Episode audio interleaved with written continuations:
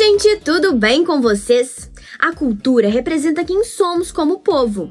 Diz das nossas tradições, crenças e valores. Pelo menos essa é uma dentre outras tantas definições. Mas ela pode ser apropriada por outras formas de ver o mundo, atender a interesses do sistema capitalista e assumir outros fins. A exemplo do que ocorre com a cultura de massa e indústria cultural, assuntos da prova de sociologia do Enem. E quem bate um papo com a gente sobre esses temas é o professor Isaac Lago da Silva, do Colégio Marista Patamares, em Salvador, Bahia. Seja bem-vindo, prof. Antes de começarmos, pode falar um pouquinho sobre você? Obrigado, Bia. É muito bom falar com você e os ouvintes do podcast. Estou no Marista há 10 anos, onde atuo como professor de referência no ensino religioso e também como professor de filosofia, sociologia e cultura contemporânea, política e economia. Sou formado em filosofia e me especializei em filosofia contemporânea.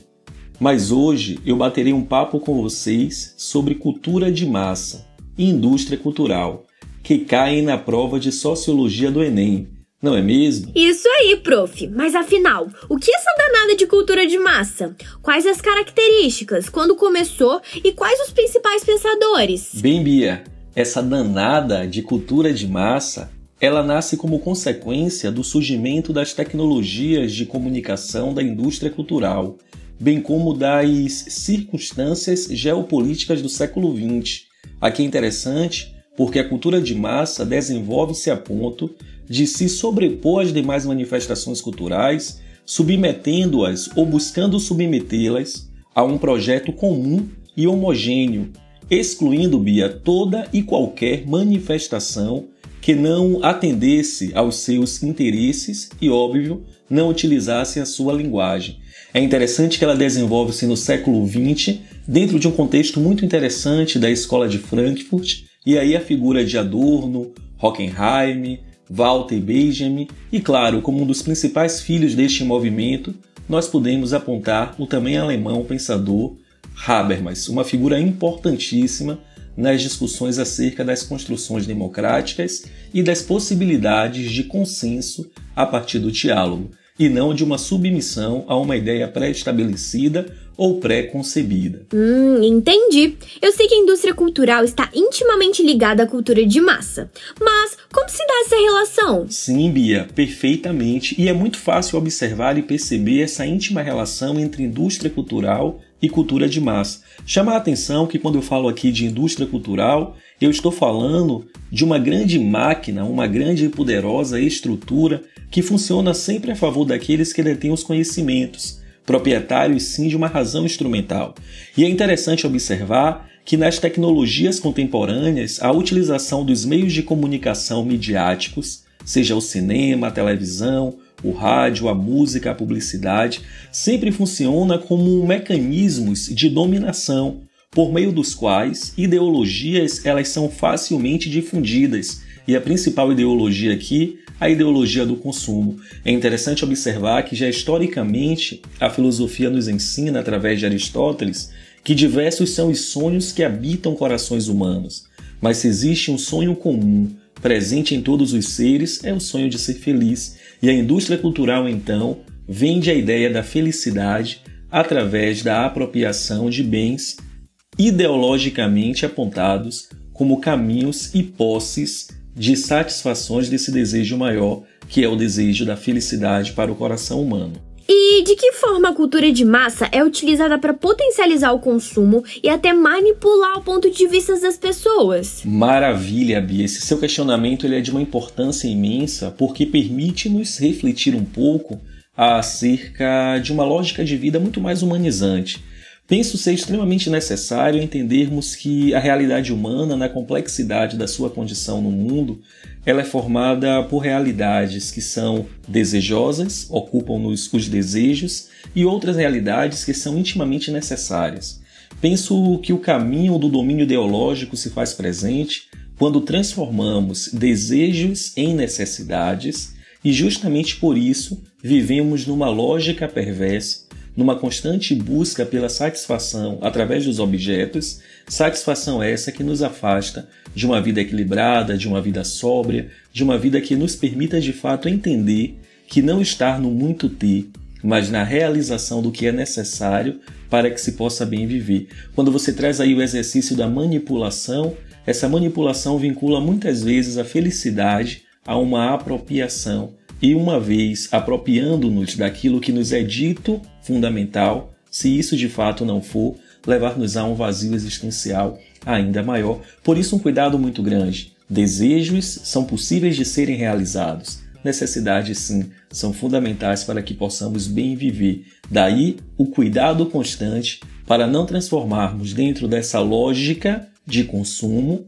desejos em necessidades. Assim, viveremos numa sobriedade humanizante infinitamente mais segura e tranquila. Show, prof! E como esses assuntos são cobrados no Enem? Maravilha! Esse assunto ele vem sendo cobrado em questões diretas vinculadas a Adorno e Hockenheim, questões que apontam inclusive o direito de escolher, reescolher uma escolha já feita por outros. Então, assim, são questões cobradas dentro de uma lógica onde nós perdemos o direito de escolher porque ideologicamente estamos dominados dentro de discursos e crenças que nos afastam da direção de uma transparência, de uma reflexão crítica acerca da realidade, a fim de que de fato possamos caminhar numa lógica de vida que nos liberte e não que nos escravize. Mas chamar a atenção desse movimento que culmina aí com a indústria cultural e com a cultura de massa, que é pensar a escola de Frankfurt.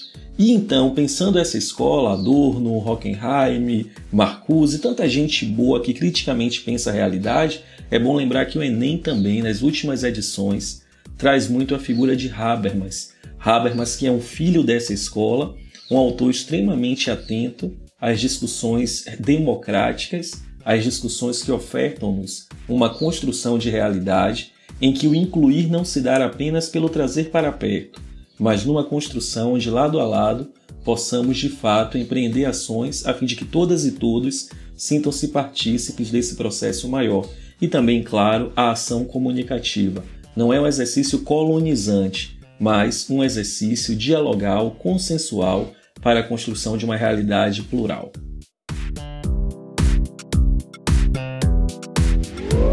Super Dica Enem!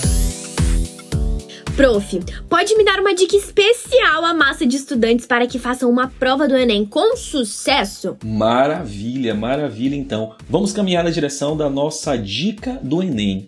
Pensar a área de humanidades, pensar as questões vinculadas à filosofia, à sociologia, à história, à geografia, penso ser extremamente importante a leitura do comando da questão. Isso porque, antes mesmo do texto base, uma vez que já compreendemos que a prova do Enem é uma prova em que a estratégia é fundamental para um bom resultado, fazendo a leitura do comando da questão, eu perceberei que provavelmente em alguns itens, em virtude de todo o meu arcabouço de construção de saberes, todas as aprendências que me formaram até então, elas colaborarão provavelmente para que algumas questões elas sejam facilmente solucionadas sem a necessidade de recorrer à leitura do texto.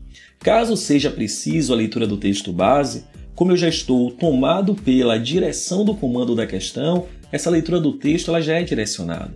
Isso eu equalizo o tempo e evito correr o risco de ter que chutar questões. Então eu faço a leitura do comando, me apropio daquilo que o comando solicita, percebo se eu tenho ou não um arcabouço suficiente, se eu não tiver segurança ou não tiver um bem saber ali, recorro ao texto, vou lá e sinalizo a questão acertada, distanciando-me, claro, de todos os distratores que estão ali justamente para chamar a minha atenção e me dispersar. No mais, desejar uma ótima prova de Enem, lembrando sempre que o foco é fundamental. Beijo no coração de vocês e sucesso, hein? Obrigada, prof, pela presença no Marissa Conectado de hoje. Sem dúvida, nos ajudou muito a ver o quanto o senso crítico e a leitura da realidade podem nos ajudar no entendimento da cultura de massa e da indústria cultural. E para quem quiser continuar ligado no Prof. Isaac, tem vídeo dele no YouTube, no canal Marissa Centro Norte. Não perca! Eu sou a Bia Bose e esse foi o nosso podcast de hoje. O programa é uma produção do Marissa Centro Norte. Te espero na semana que vem. Até lá! Beijos de luz!